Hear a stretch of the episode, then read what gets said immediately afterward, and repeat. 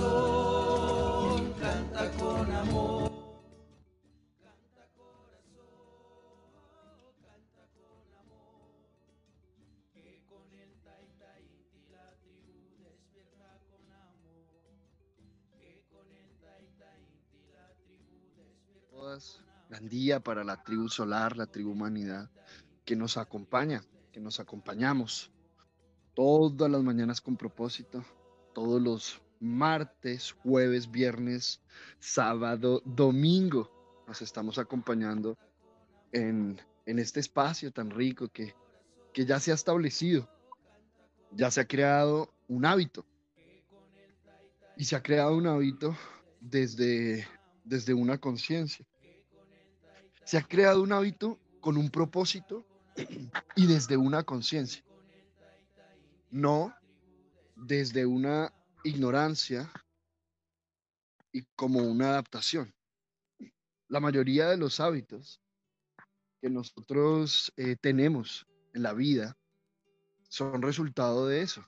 La mayoría de los hábitos que Order tenemos en nuestra submitted. vida son resultado de nuestra propia ignorancia y del proceso y de un proceso adaptativo, eh, digamos, respecto a esa ignorancia.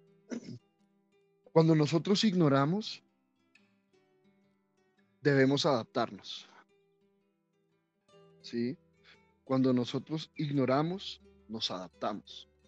Eso es como, como el hilo conductor o el debido proceso dentro del, dentro del ejercicio. Es un mecanismo de defensa. La adaptación es un mecanismo de defensa precisamente para, para sobrevivir. ¿sí? Eso es la adaptación.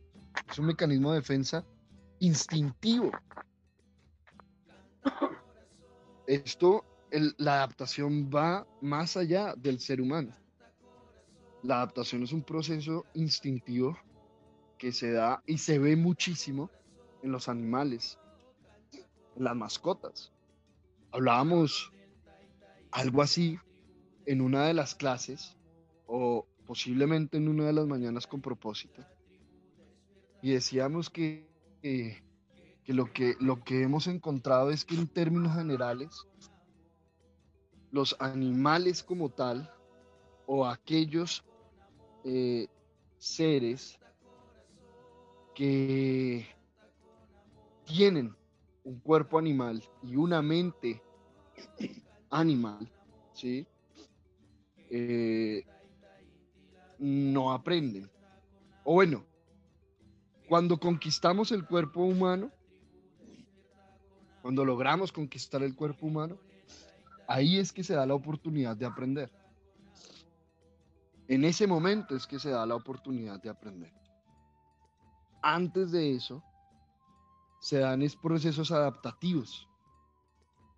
Y la evolución o involución de ese ser ya obedece todo un proceso mecánico.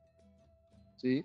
Ya está determinado acorde a la información que trae ese ser.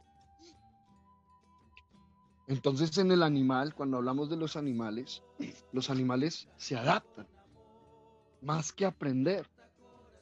Ellos se adaptan a lo que manifiesta su entorno, con el propósito de sobrevivir, con el único propósito de sobrevivir.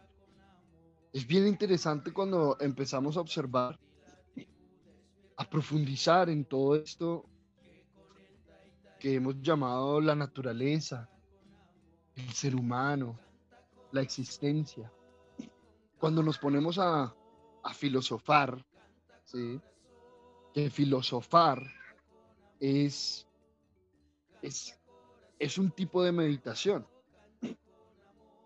Eso que llaman filosofar es un tipo de meditación. Un tipo de meditación podríamos llamarla activa. Porque a través de un proceso de autoobservación eh, y de profunda introspección llegamos a respuestas muy profundas de la vida.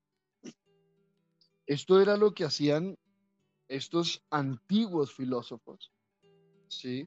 Que yo siempre me pregunté cuando empecé a, a estudiar, a encontrar un poco de información de estos seres, yo me preguntaba, pues, ¿qué hace un filósofo?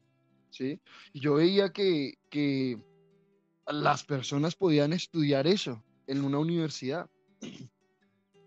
Podían estudiar filosofía, ¿sí?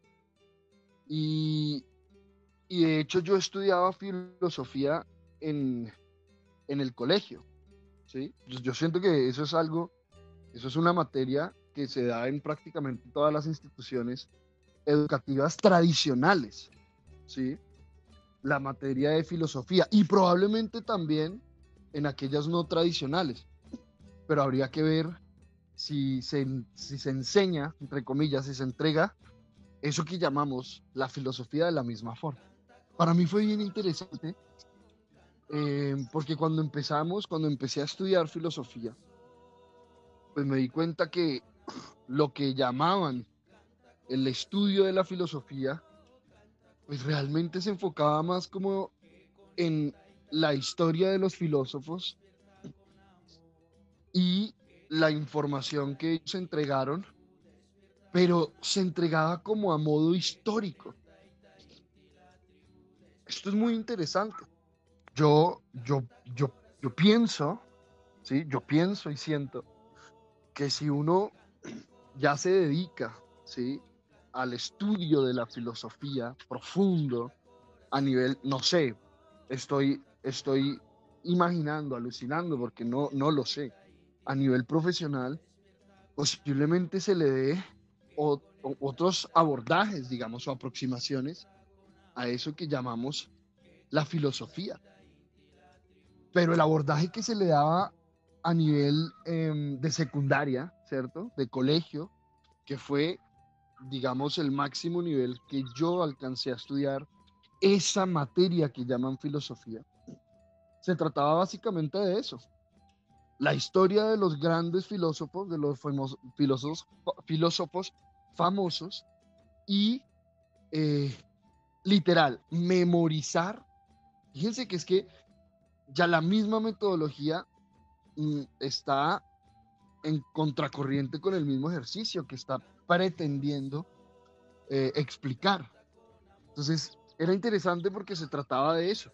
Se trataba, era, bueno, memorice eh, ¿quién dijo qué? ¿Sí? ¿Quién dijo, entonces, eh, tal idea filosófica, quién la dijo?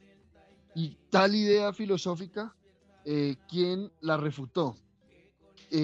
O compare las dos visiones filosóficas entre este y otro autor. ¿Sí? Todo el tiempo se hacía desde un análisis externo de la información del otro, pero no un análisis objetivo, ¿sí?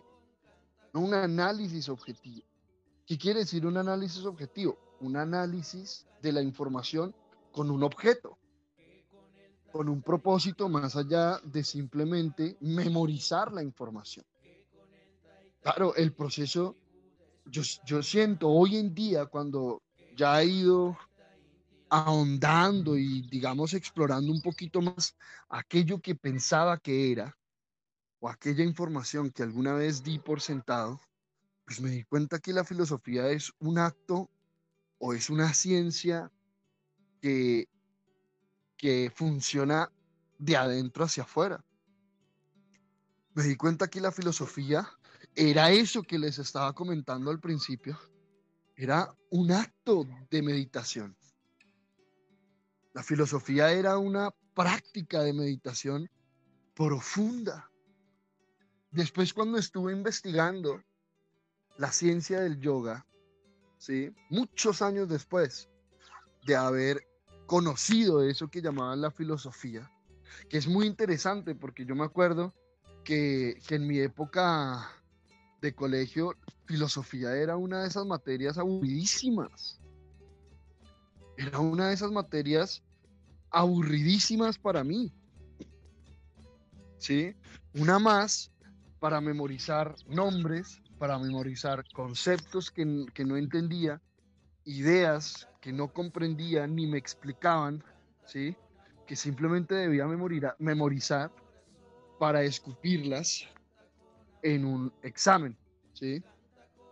Para escupirlas en un examen. Eh, para mí eso era la filosofía. Después, cuando fui, digamos, aprendiendo, cuando fuimos madurando eh, a nivel, podríamos decirlo, a nivel psicológico, cuando fuimos madurando en este proceso de, de, la existencia misma, empezar a encontrarle un sentido diferente a toda la información que tenemos. Porque eso es, eso es parte clave dentro del proceso de la escuela, ¿sí? Dentro del proceso de esta escuela que llamamos la tribu solar, que se ha llamado la tribu solar, es muy importante ese proceso o el ejercicio de empezar a volver a sembrar, ¿sí? Volver a sembrar la información que hay en mi mente, pero sembrarla ya desde una conciencia, ¿sí? Eso que llamamos replantear. Por eso, primero di la explicación. Replantearnos tantas cosas que dábamos por sentado. Replantearnos tantos conceptos e ideas que pensábamos que ya teníamos claro. Y eso es una sugerencia que yo hago a todos los oyentes. Nos están escuchando ahora o nos van a escuchar después. Si tú estás escuchando una, información como esta, si tú estás escuchando un, un mensaje como este, un espacio como este, una u otra forma es porque estás empezando o quieres empezar a dar pasos diferentes en tu sendero. ¿Sí? Porque aquí damos una información totalmente diferente, totalmente diferente, ¿sí? Y como este mañana es con propósito, no tiene opción para que ustedes hablen, ¿sí? Me, me refiero, no hay una opción para interactuar, pues a menos de que usted realmente sienta el anhelo de empezar a hacer las cosas de una forma diferente, eh, pues usted está escuchando esto con el propósito de qué, ¿sí? Claro, de recibir una información diferente. Y si yo ya estoy en el propósito de recibir una información diferente, pues me corresponde a mí hacer lo mismo con toda aquella información que ya tengo, ¿sí? Venga, vamos a hacer una lectura diferente o vamos ya con esta mente diferente o con esta mente más neutra o con esta forma de pensar un poco diferente o de sentir un poco diferente que hemos ido eh, poniendo en práctica, ¿sí? Desde que estamos en, este ejercicio de la escuela. Eh, bueno, es importante pasar por, ese, por esa nueva mente, entre comillas, o por esa nueva forma de pensar todos aquellos conceptos previos que teníamos. Esto es un ejercicio muy rico, ¿sí? Esto es un ejercicio, y repito, yo siento que es algo que todos debemos hacer. Sentarnos un día, ¿sí? Y empezar a, mirar qué es la información que yo tengo y respecto a cada situación. Y eso es muy, muy, muy simple porque el mismo escenario nos va poniendo el tema del cual podemos indagar en nuestra propia mente. ¿Sí? Entonces, venga, ¿qué es lo que yo tengo en la mente acerca de esta información? ¿Qué es lo que yo tengo en la mente acerca de las relaciones? ¿Qué es lo que yo tengo en la mente acerca de los hombres, acerca de las mujeres? ¿Qué es lo que yo tengo en la mente acerca del sexo? ¿Qué es lo que yo tengo en la mente acerca de eh, en la escuela, por ejemplo, la academia? La educación. ¿Qué es lo que yo tengo en la mente? ¿Cuáles son las creencias que yo tengo? ¿Sí? Esas creencias que me he creído, valga la redundancia, me he creído a partir de la información que se me ha entregado, ¿sí? Que se me ha entregado de una u, otra forma, pero también aquellas creencias que yo mismo he construido desde mi propia ignorancia respecto al aprendizaje. Cuando uno no sabe aprender, ¿sí? Cuando uno lo único que sabe es creer, ¿sí? Cuando lo único que usted sabe es creer, pues entonces básicamente toda la información que tenemos es eso, es una creencia. Y bueno, qué rico que podamos parar un instante y empezar a, hacer todo un análisis, ¿sí? De toda esta información. Nosotros alguna vez con Claudia, o alguna vez no, lo hemos hecho varias veces. Y es importante hacerlo.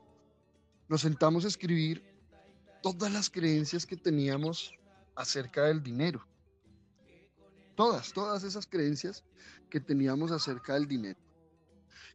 Y ese ejercicio nos dio muchísima luz dentro del proceso, porque es importantísimo primero reconocer lo que hay para empezar a ver cómo se puede hacer diferente, porque entonces si yo no conozco lo que hay, la pregunta sería, ¿diferente a qué?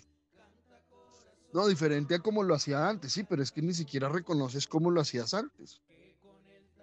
Ni siquiera soy consciente de cómo lo hacía antes, cómo lo veía antes, cómo lo sentía, lo pensaba o lo percibía antes. Y ese es el caso de, de la filosofía.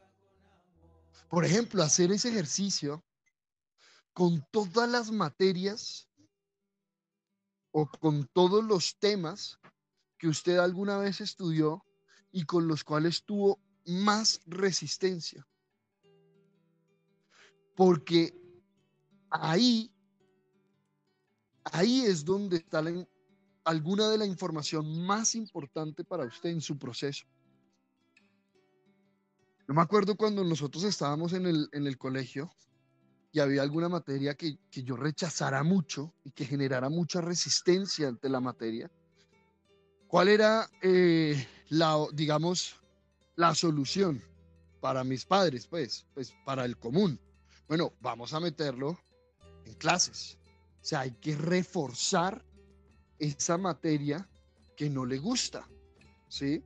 Y claro, para nosotros, para mí era tortuosa, era una tortura, que además de que no me gusta, tenía que seguir viendo la clase, horas adicionales, aparte de lo que ya veía en el colegio. Y claro, ahí hay un mensaje detrás. Lo que pasa es que, repito, no lo vemos.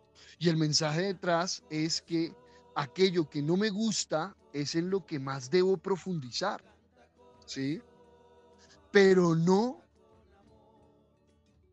nos referimos a lo que se hace hoy en día, que es lo que más nos gusta, tenemos que de alguna forma aceptarlo, como, o como, ¿cómo decimos? ¿Cómo podríamos decirlo? Porque ni siquiera es aceptarlo, porque aceptar es un acto de conciencia. O sea, de alguna forma tenemos que, eh, que asumir esa información. ¿Sí? De alguna forma tenemos que asumirla. No. Entonces, eh, venga, listo. Ya sabemos que hay que profundizar en esa información, pero no desde la violencia, no desde la imposición, no desde la adaptación, ¿sí? Porque ¿qué pasa? ¿Qué empieza a suceder con esta información? El niño o el joven, la persona empieza a adaptarse y recuerden que uno se adapta por supervivencia, es lo que dijimos. Entonces el niño se empieza a adaptar para poder sobrevivir en ese entorno. ¿Sí? Empieza a adaptarse a la información, empieza de alguna manera a crear formas en que pueda memorizar la información. Y si no logra memorizarla, si no logra aceptarla, pues se vuelve un caos para ese niño. ¿Sí? Y yo, digamos personalmente, no recuerdo mucho diga, eh, haber vivido una experiencia así pero sí conocí a muchos a mi alrededor tenía amigos, conocidos, y ya adulto, ya, ya cuando salí del colegio, conocí muchos casos de niños donde eh, se hacían síntomas, donde entraban en cuadros depresivos, eso que llaman cuadros depresivos de ansiedad, porque no entraba la información que querían que le entrara de la forma que querían que le entrara. Entonces yo vi niños llorando al lado de un cuaderno porque simplemente no podían entenderlo, la información que se les entregaba. No podían entenderla, ¿sí? Porque es que nos hemos enfocado en entender la información que nos están entregando. Eso, eso ha sido un otro proceso adaptativo en el ser humano, ¿sí? Como antes, cada vez que nos equivocábamos nos castigaban, ¿sí? Como antes, cada vez, antes y todavía, cada vez que nos equivocamos nos castigan, pues el proceso adaptativo se, se empezó a generar una adaptación en el ser humano a pretender comprender, ¿sí? Que la pretensión de aprendizaje es eso que llamamos entendimiento, ¿sí? Cuando uno pretende que aprendió, entonces lo que, lo que, lo que supuestamente, o sea, lo que supuestamente hace es aprender, pero cuando uno está pretendiendo que aprendió, realmente está es entendiendo. ¿Sí? Y recordemos que el entendimiento es el proceso en que adaptamos, ajustamos de alguna forma la información que recibimos a nuestras viejas creencias, a la información vieja que tenemos. ¿Sí? Y vean, yo vi casos de, de, padres que tuvieron, se tuvieron que ir al colegio, o sea, a mirar qué podían hacer, ¿no? Entonces, venga, no va a hacer examen, va a hacer talleres, va a hacer trabajos, y, terminaban los papás haciéndole el trabajo y, el taller, para que pudiera pasar, eh, supuestamente pasar el año. ¿Sí? Entonces, claro, empezamos a ver que, todo, o la, la, gran mayoría de hábitos, de hábitos respecto al aprendizaje, son unos hábitos muy violentos. Porque para comenzar, nunca nos mostraron qué era aprender.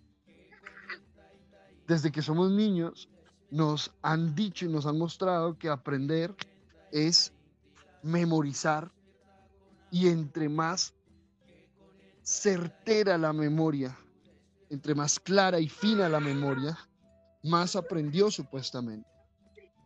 Nos hemos adaptado a pensar que el aprendizaje es el proceso de crear mecanismos de defensa para evitar volver a vivir lo que no me gustó o el proceso de crear mecanismos de manipulación para acomodar lugar, tratar de volver a vivir eso que sí me gustó. Entonces, como no hay un aprendizaje, como el sistema educativo actual que supuestamente está educando a la humanidad no se basa en el aprendizaje, que eso a mí me parece una, una cosa bien interesante, ¿sí? Me parece una contradicción total, pero bueno, así es como funciona, ¿sí? Que el sistema educativo que eh, educa, entre comillas, a la humanidad hoy en día no se basa en el aprendizaje, sino que se basa en la adaptación.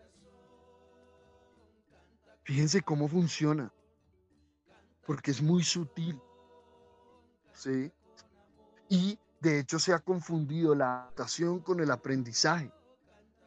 Entonces, entre más fácil, más rápido se adapta un niño o una persona a algo externo, supuestamente más está aprendiendo, supuestamente más inteligente es. Así también se ha eh, evaluado eso que llaman la inteligencia. Entonces usted es más inteligente entre más rápido se adapte al entorno. ¿Sí? Ahora, se adapte de qué forma o desde dónde, se adapte desde dónde, desde lo que usted tiene en la mente, desde sus propias conveniencias. Entonces hoy en día el más inteligente es aquel que puede satisfacer sus propias apetencias al adaptarse más rápidamente al entorno. Aquel que logra lo que quiere y lo logra lo más rápido posible en el entorno en el que está. Y eso se da por un proceso, repito, adaptativo. Y hoy en día todo el sistema educativo actual se basa en el proceso adaptativo del ser humano, no en el aprendizaje. Porque cualquier ser humano que sepa aprender sabe que dentro del proceso del aprendizaje el error no debe ser condenado jamás. Y el simple hecho de otorgar una calificación al resultado de un ser humano, ahí ya está anulando por completo el proceso educativo. Lo está anulando por completo. Porque le está dando una valoración al resultado desde las apetencias, los vacíos y los deseos de uno, de cada uno. O sea, le está dando una valoración al resultado desde sus propias expectativas.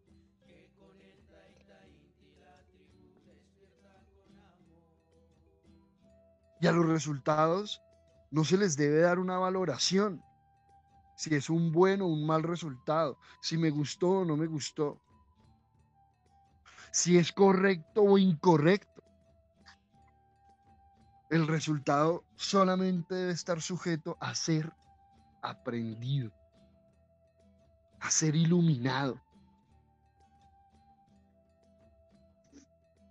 Entonces yo los invito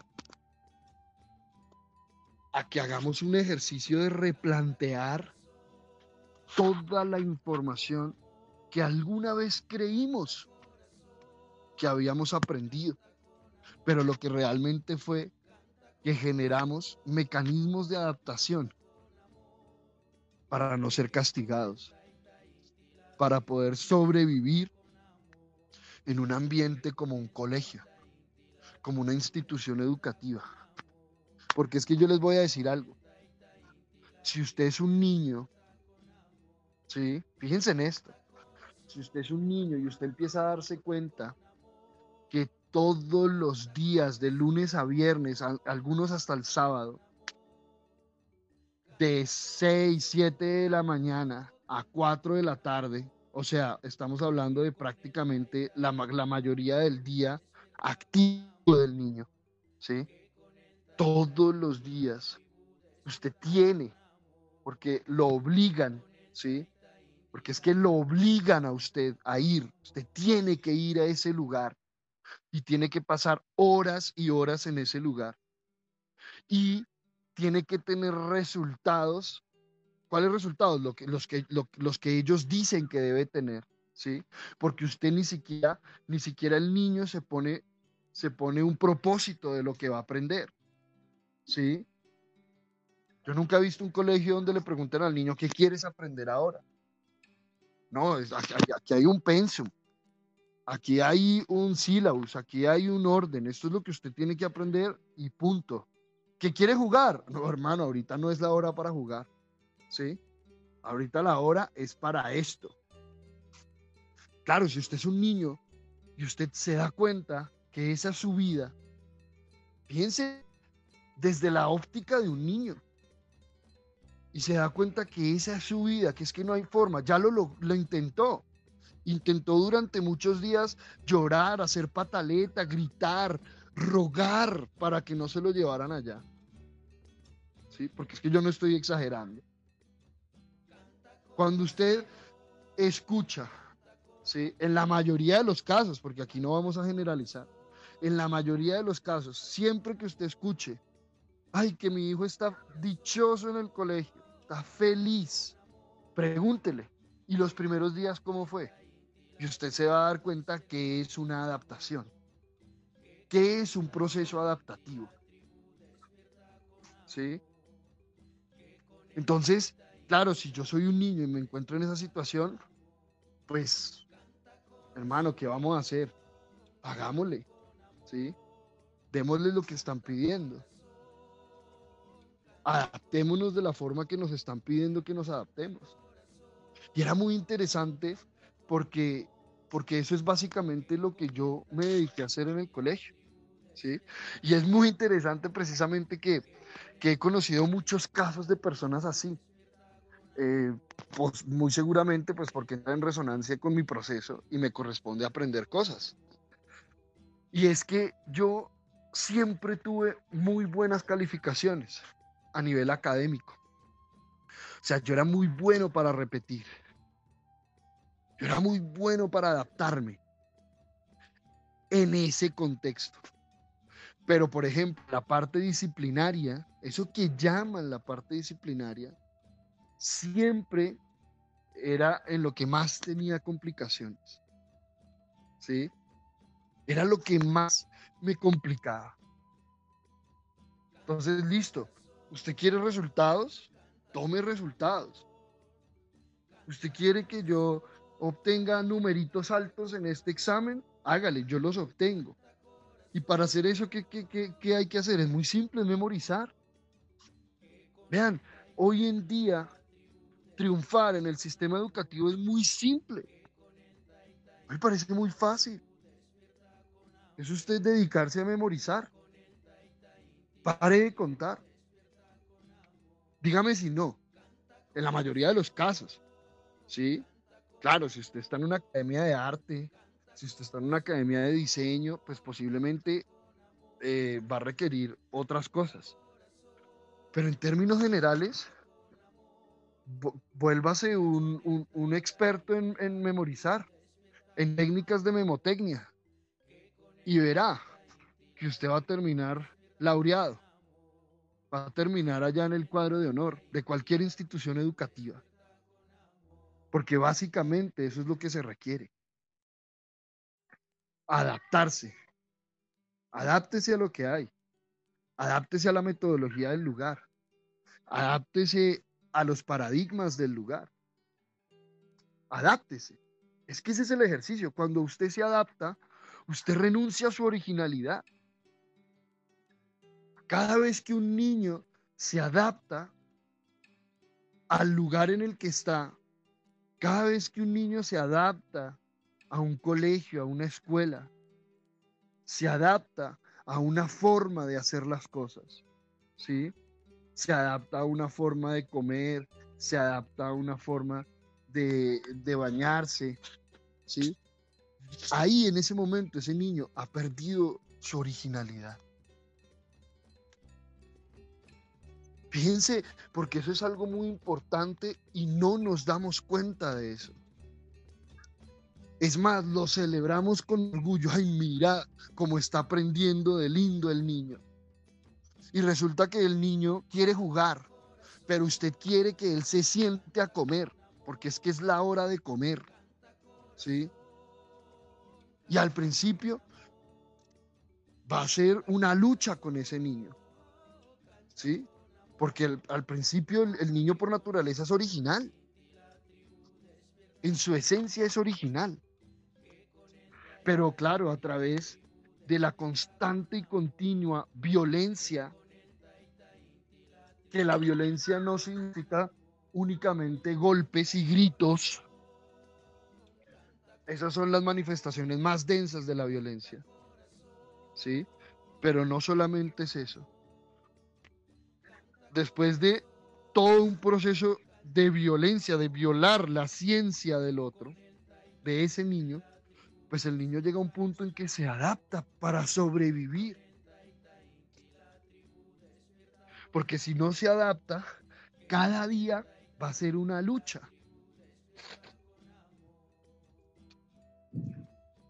Llega a la mente la historia de mi abuelo, todos los jueves, creo que era, en la casa de él había una cosa que se llamaba sopa de harina. Y él detestaba la sopa de harina. Y todos los jueves, sabía que era todos los jueves. O sea, no había opción. Y cada vez que se sentaba frente al plato de la sopa de harina, tenían que darle un correazo para que se tomara la sopa de harina. ¿Sí? Y él después decía, mira, mucho pendejo yo. Si yo ya sabía que me iban a dar el correazo, ¿por qué no me tomaba la sopa de harina y ya? Y claro, yo, él decía eso, él decía eso con un propósito X.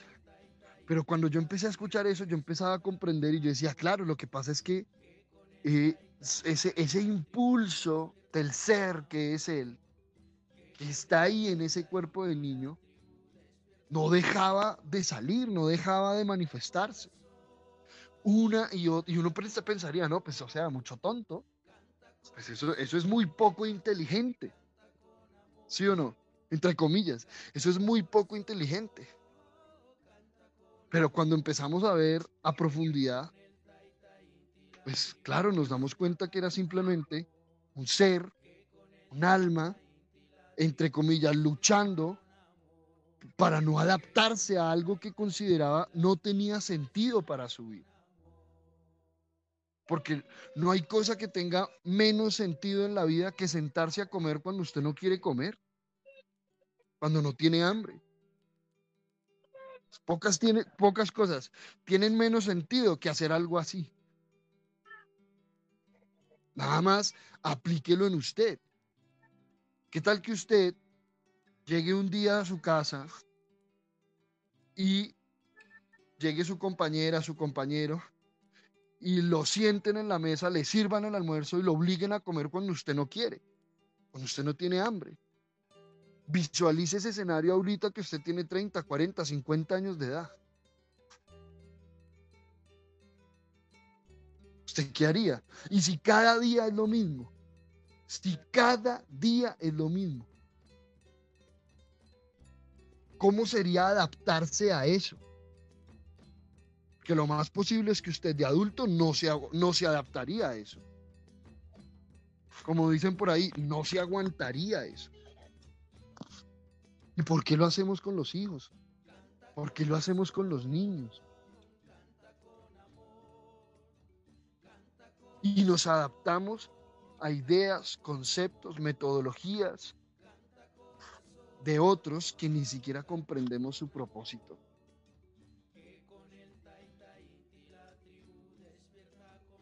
Porque si yo hubiera sabido en la universidad que todo eso que yo estaba haciendo tenía como propósito adaptarme a una metodología que no le interesa el aprendizaje, pues yo creo que no me hubiera, no me hubiera tomado, pues, más bien hubiera utilizado el tiempo en otra cosa. Pero bueno, todo es perfecto. Más bien, no nos estamos arrepintiendo. No se trata de eso. Todo es perfecto y hace parte del ejercicio. Pero yo hoy en día hoy en día los instrumentos que yo utilizo, que adquirí en la universidad, son instrumentos que yo mismo he integrado a través de mi, proceso. Porque a la postre, la gran mayoría, la inmensa mayoría de la información que me entregaron en las instituciones educativas son creencias es información de otro. Poco me mostraron cómo utilizar un laboratorio, poco o nada, un laboratorio interior. Eso sí, los laboratorios externos me los conocí al dedillo. Y, y, eso era otra cosa. Tenía que aprenderme de memoria los nombres de todos los objetos, recipientes, aparatos, utensilios utilizados en un laboratorio. Pero ni idea de que tenemos un subinconsciente, por ejemplo. ni idea de que tenemos un infrainconsciente, ni idea de todo lo que sucede en mi cuerpo y en mi mente. ¿Cómo funciona eso? Y claro, tampoco se trata de condenar y venir a criticar el sistema educativo. Simplemente es importante identificar, repito, la información que tenemos y desde dónde se ha entregado esa información.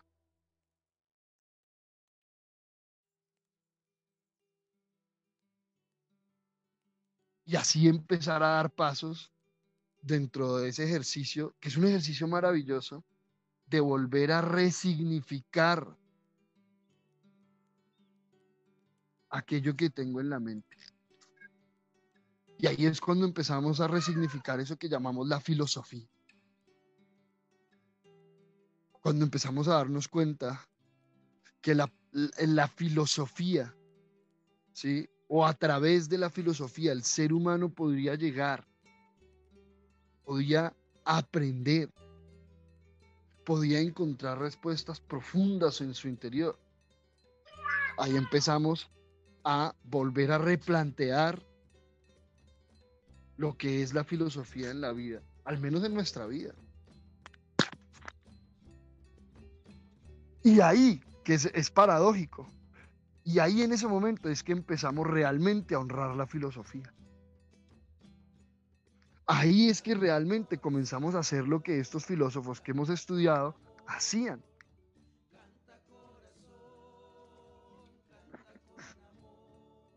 Porque al menos lo que a mí me mostraron en la materia de filosofía fue todo menos filosofar, menos aprender a hacernos preguntas.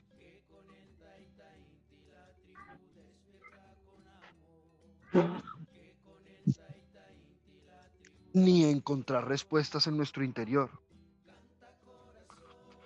Yo, yo me pregunto, Sócrates, Platón, Aristóteles, ¿a quiénes leían? ¿A quiénes, qué conceptos memorizaban ellos? ¿En qué momento, en qué momento van a crear o van a manifestar esas ideas revolucionarias? ¿En qué momento van a manifestar esas ideas originales estas verdades profundas que tantos encontraron en su interior, si están preocupados por memorizar lo que el otro dijo. Si están preocupados por memorizar el nombre completo de este filósofo, dónde nació, de dónde era. ¿En qué momento va a ser uno eso? Y ahí es donde poco a poco hemos ido comprendiendo que al ser humano de esta sociedad, de esta humanidad, no se le está educando para ser un ser humano. Se le está educando para ser un engranaje más de todo el sistema de producción y consumo que ha creado esta humanidad. Eso es. Eso es. Usted, se, usted se, pone a mirar las características del sistema educativo y hacia eh, eso es lo que está formando. No estamos formando seres que se cuestionen, la información que tienen en su mente, que se hagan preguntas que nadie más se ha hecho. Eso no se está formando hoy en día en los sistemas en el sistema educativo. Entonces me corresponde a mí replantear, que es lo que hemos estado hablando desde el principio del Mañanas con propósito. Y cuando empezamos a replantear, empezamos a encontrar una información única. Empezamos a darnos cuenta que eso que llaman la filosofía Es una ciencia del yoga, por ejemplo.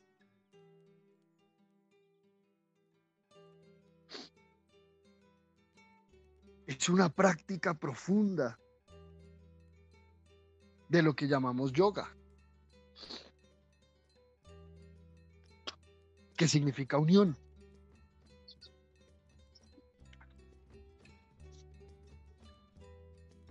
Es uno de los instrumentos para, para manifestar, para encontrar, para integrar esa unidad en nosotros. Eso es la filosofía.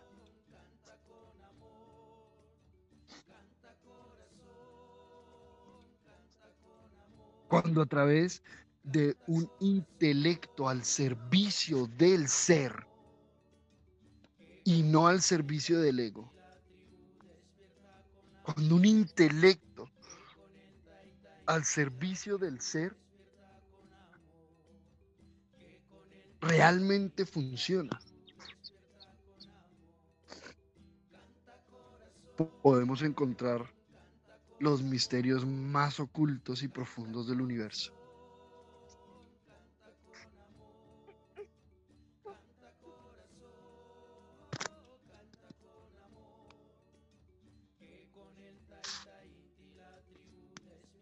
Ese ejercicio de empezar a cuestionar las viejas respuestas. Muchas de ellas, muchas de ellas que ya hemos casi que incrustado en nuestro cuerpo, en nuestro interior. Muchas de ellas con las cuales ya nos hemos identificado incluso. Y creemos que eso somos nosotros.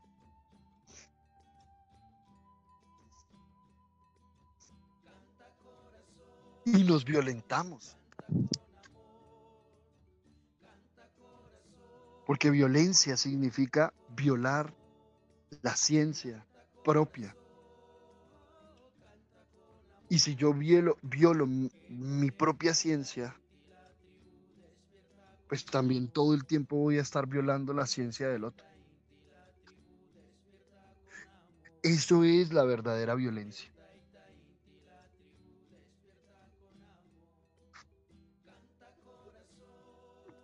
Cuando comienzo a privar al otro de su propia originalidad,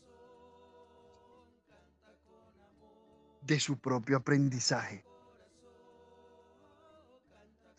Y cuando me privo a mí mismo de mi propia originalidad.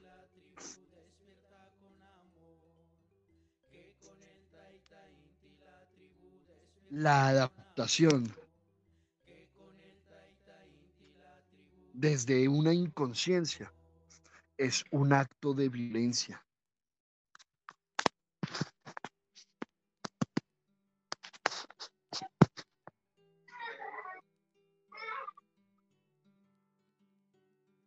Repito, la adaptación.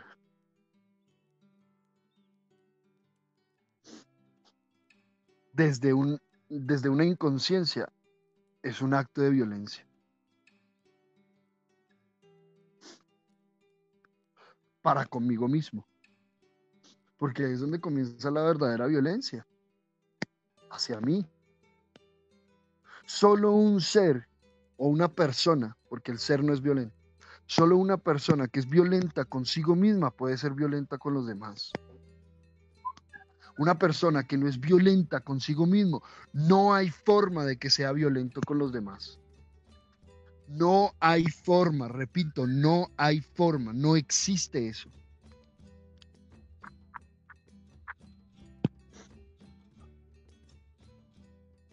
Así que si usted está ahorita identificando de qué forma ha sido violento con, violento o violenta con sus hijos. Y recordemos que violencia es violar la ciencia. No solo estamos hablando del golpe y el grito, que también es un tipo de violencia. Pero esos tipos de violencia son muy escasos. Ay, que cómo así, que no. no son tan escasos, sí, sí, pero me refiero en comparación con la violencia pasiva que ejercemos sobre nosotros mismos y los demás, 24/7, el grito y el golpe, eso es muy raro.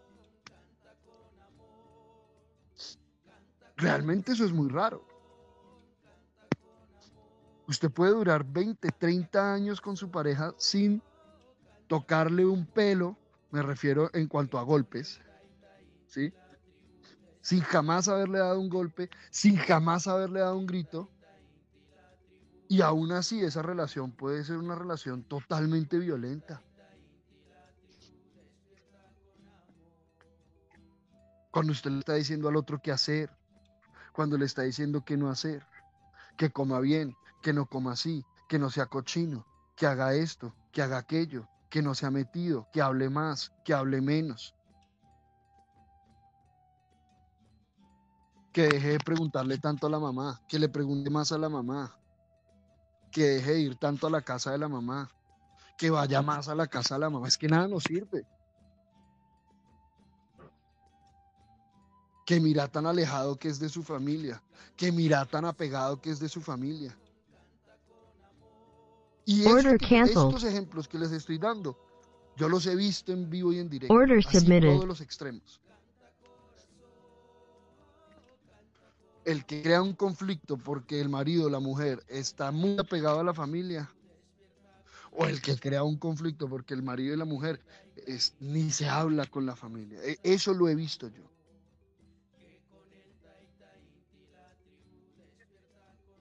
Y eso es violencia. Ahora, esa violencia es, repito, es muy simple de identificar, aunque muchos ni la identifican.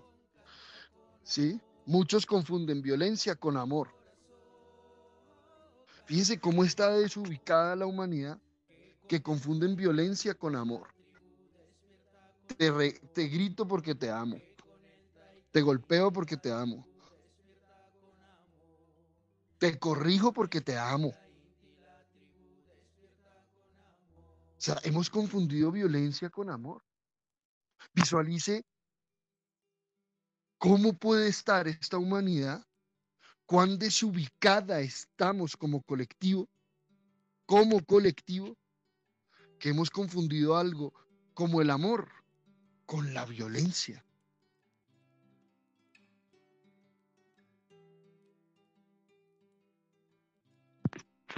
Identifiquemos esos actos de violencia sutil, pasiva, para con nosotros mismos. Y claro, con los demás también.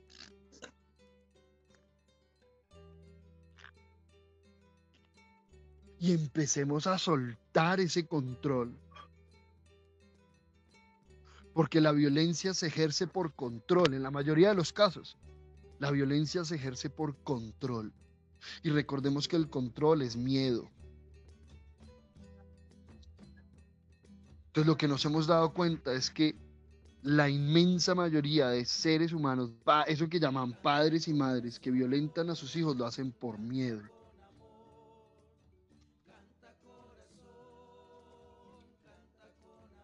Y se confunde eso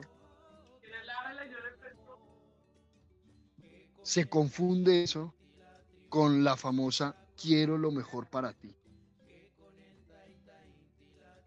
Y no decimos que no. Por supuesto. Por supuesto. Jamás hemos puesto en duda eso.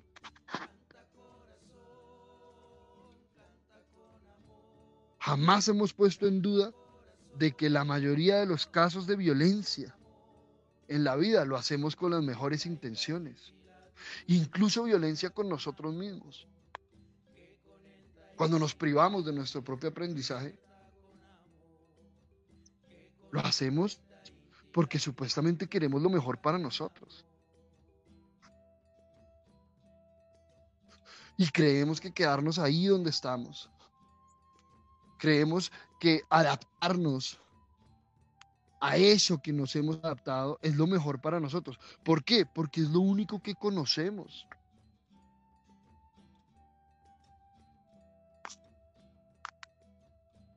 Nacimos y, crecimos en una sociedad donde no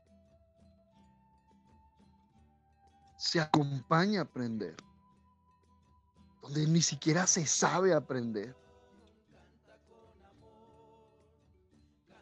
Toda una estructura social basada en la adaptación. Pues es lo único que conocemos.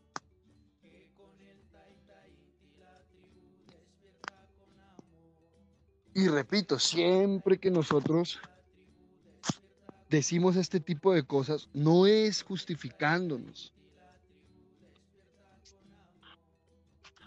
A usted le puede sonar como una justificación, pero no es la intención justificarnos. La intención es tomar conciencia.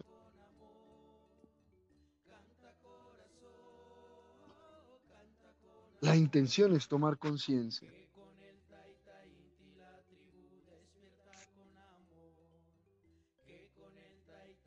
Porque pensamos, sentimos, hablamos, actuamos desde nuestra inconsciencia,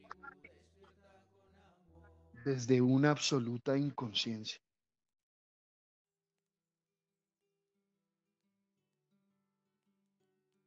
Y bueno, ya es el momento, ¿no? Ya es el momento. Esa es la invitación de este mañana es con propósito. Replantemos, resembremos la información que tenemos a la luz de un laboratorio psicológico. Todo lo que usted creía que era, vaya y páselo por el laboratorio psicológico. Y lo que creía que no era también. Y se va a dar cuenta de una información muy interesante. Aquí en la escuela hemos resignificado la, la, psicología, hemos resignificado la psiquiatría. Para nosotros, ¿sí? No estoy hablando para la humanidad. De pronto, pronto, posiblemente más adelante, empezamos a resignificar a nivel humanidad.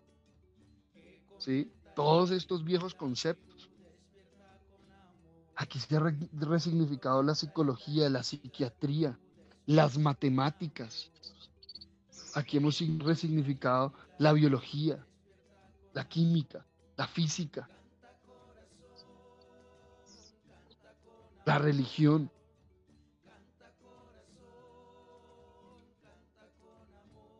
La educación, la política, la economía.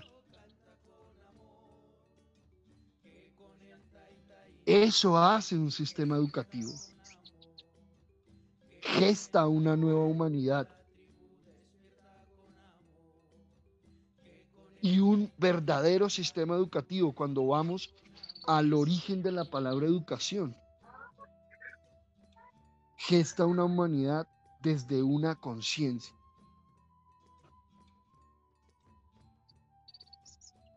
Porque un sistema que gesta una humanidad desde una ignorancia no es un sistema educativo. Es un sistema de manipulación y control.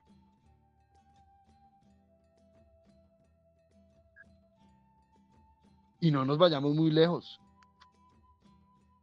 Cuando yo hablo de un sistema, yo no le estoy echando la culpa al sistema externo porque el sistema externo es un resultado del sistema interno. El sistema que usted ha creado en su vida, sistema político, económico, religioso, todo lo que acabamos de mencionar, que se ha resignificado, eso usted lo tiene en su interior. Todo ese sistema está basado en un proceso adaptativo desde la ignorancia.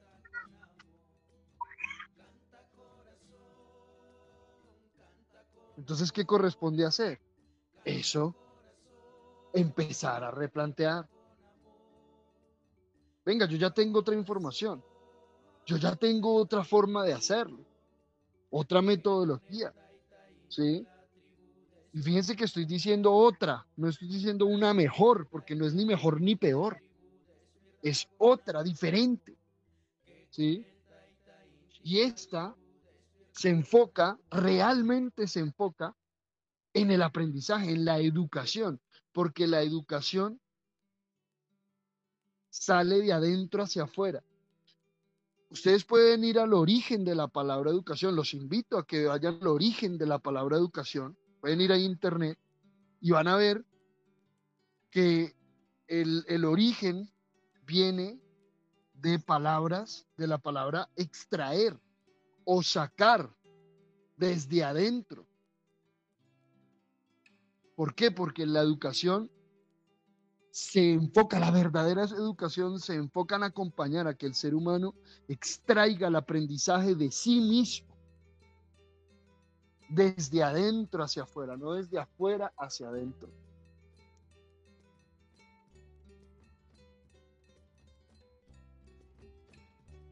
Y eso es lo que hace el proceso de la violencia.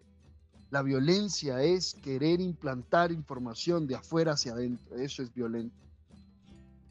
Violar la ciencia del otro. Así que esa es la invitación, tribu. Empecemos a replantear las viejas respuestas, los viejos conceptos, ideas que tenemos. Y empecemos a darnos luz aprendiendo acerca de esta información.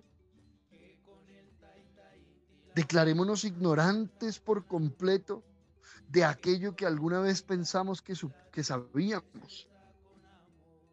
Y empecemos a aprender. No hay nada más complicado en un ser humano para aprender que creer que ya sabe.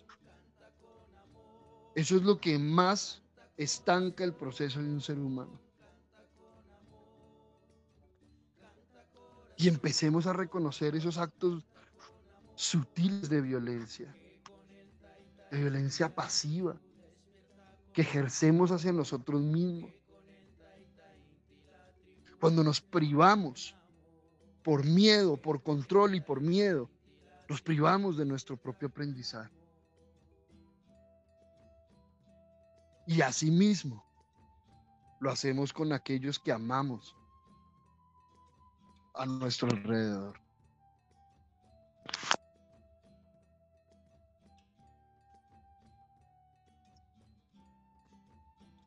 Y bueno, los invitamos ahora entonces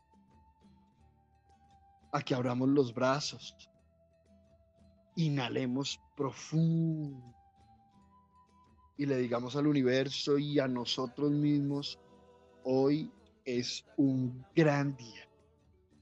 Hoy es un gran día para vivir la vida, para hacerlo diferente, para soltar el control. Hoy es un gran día para rendirte a la presencia.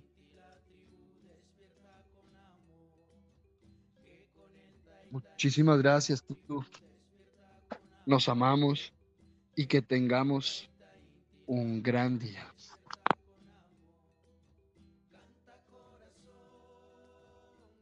Canta con amor, canta corazón, canta con amor, canta corazón, canta con amor. Que con el Taita Inti la tribu despierta con amor. Que con el Taita Inti la tribu despierta con amor. Que con el Taita Inti la tribu despierta con amor.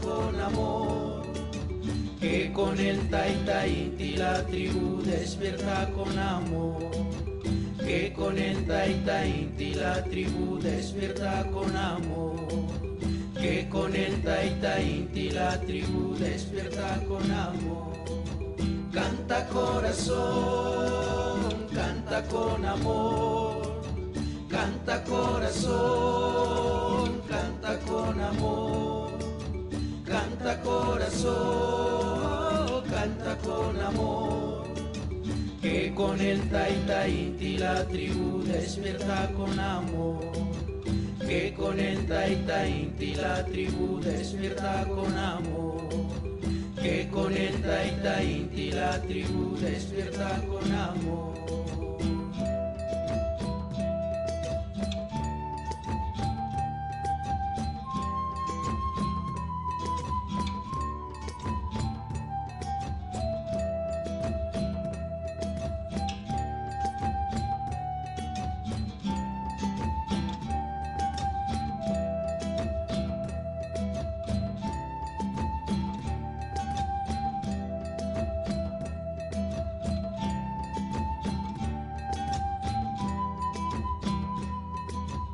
Canta corazón, canta con amor, canta corazón, canta con amor, canta corazón, canta con amor. Que con el taita inti la tribu despierta con amor. Que con el taita inti la tribu despierta con amor que con el taita inti la tribu despierta con amor. Canta corazón, canta con amor, canta corazón, canta con amor, canta corazón, canta con amor. Que con el taita inti la tribu despierta con amor que con el taita inti la tribu despierta con amor, que con el taita inti la tribu despierta con amor.